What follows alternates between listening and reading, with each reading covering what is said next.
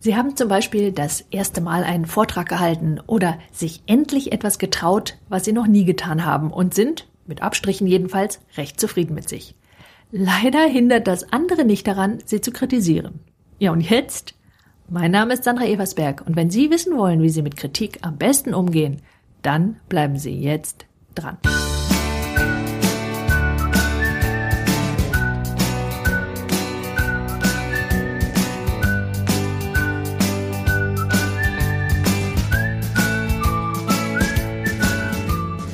Sie haben eine Aufgabe übernommen, vielleicht ist es sogar das erste Mal, dass Sie diese Aufgabe erledigt haben. Sie haben sich die aller, allergrößte Mühe gegeben und dann stellt sich heraus, dass Sie es hätten besser machen können.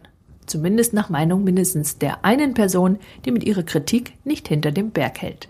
Mit Kritik angemessen umzugehen ist wohl ein ziemlich häufiger Wunsch. Vorab gesagt, ich kenne niemanden, dem es ausschließlich angenehm ist, kritisiert zu werden. Jetzt ist das Thema natürlich relativ vielschichtig und dieser Podcast ist gewissermaßen nur ein Quick-Tipp.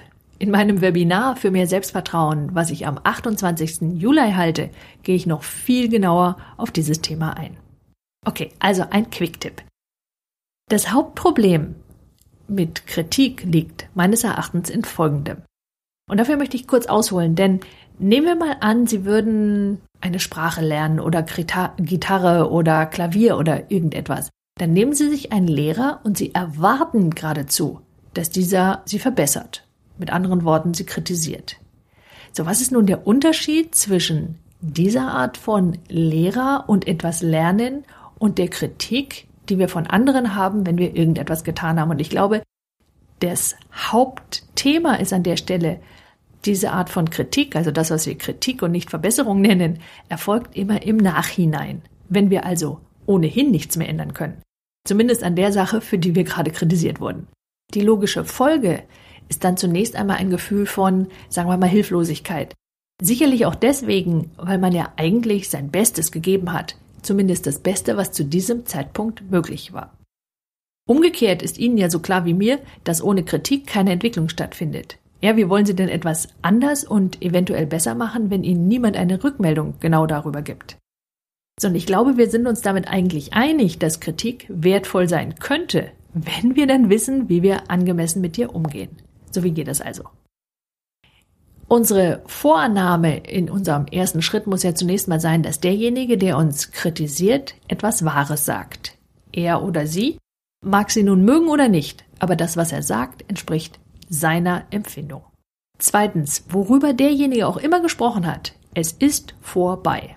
Das heißt, es ist erledigt, vergangen und damit schieben Sie es innerlich bitte dorthin, wo Sie vergangene Erlebnisse ablegen, also solche, die Sie nicht weiter tangieren, weil Sie für den nächsten Schritt Ihr inneres Gleichgewicht wiederfinden wollen. Wandeln Sie nun in Schritt drei die Kritik in eine Handlungsanweisung für sich selbst um. Voraussetzung ist natürlich, dass Sie sich in diesem Bereich überhaupt verbessern wollen. In vielen Fällen, und da liegt eine andere Problematik drin, ist Kritik mh, hm, sagen wir mal, verneint verpackt.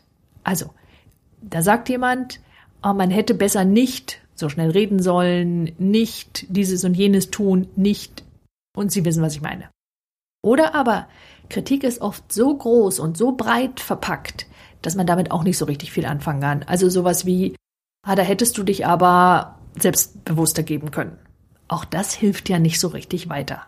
Ihre eigene Aufgabe ist es nun, diese Kritik in eine für Sie handhabbare, also umsetzbare Handlungsanweisung umzuformulieren.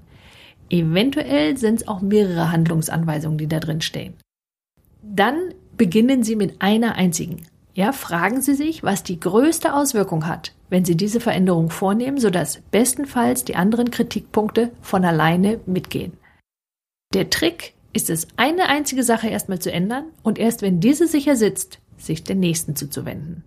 Wie das geht, das verrate ich Ihnen auch in meinem Webinar. Da gehen wir ganz genau darauf ein, wie Sie das tun. Der Punkt ist, wenn Sie das so tun, dann erhalten Sie die Kontrolle wieder zurück. Und wenn Sie Kontrolle zurückgewinnen, dann erhalten Sie Ihre Selbstsicherheit wieder. Und dadurch geschehen mehrere Dinge.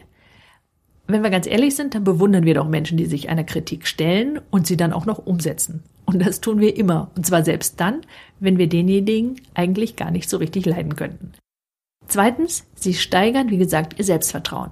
Denn Selbstvertrauen hat etwas damit zu tun, dass Sie Dinge umsetzen, dass Sie sie angehen und sich damit letztlich selbst ernst nehmen.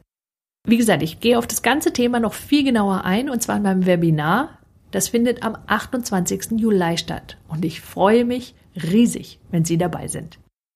Ich hoffe jedenfalls, dass dieser Podcast hilfreich für Sie war. Wenn das der Fall war und Sie jemanden kennen, der von ihm profitieren könnte, dann empfehlen Sie ihn doch bitte weiter. Schön jedenfalls, dass Sie dabei waren. Alle Beiträge halten Sie übrigens ganz automatisch, wenn Sie meinen Newsletter abonnieren und zusätzlich eben auch die Einladung zu besagtem Webinar, die ich nur per E-Mail versende. Das nächste Webinar wird wie gesagt am 28. Juli stattfinden. Den genauen Termin inklusive der Uhrzeit erhalten Sie per E-Mail. Sollten Sie sich noch nicht für meinen Newsletter entschieden haben, dann holen Sie das doch einfach nach und Sie erhalten eine Einladung, ohne dass Sie sich weiter darum kümmern müssten. Ich freue mich auf Sie in meinem nächsten Podcast. Bis dahin nutzen Sie Ihre Talente. Die Welt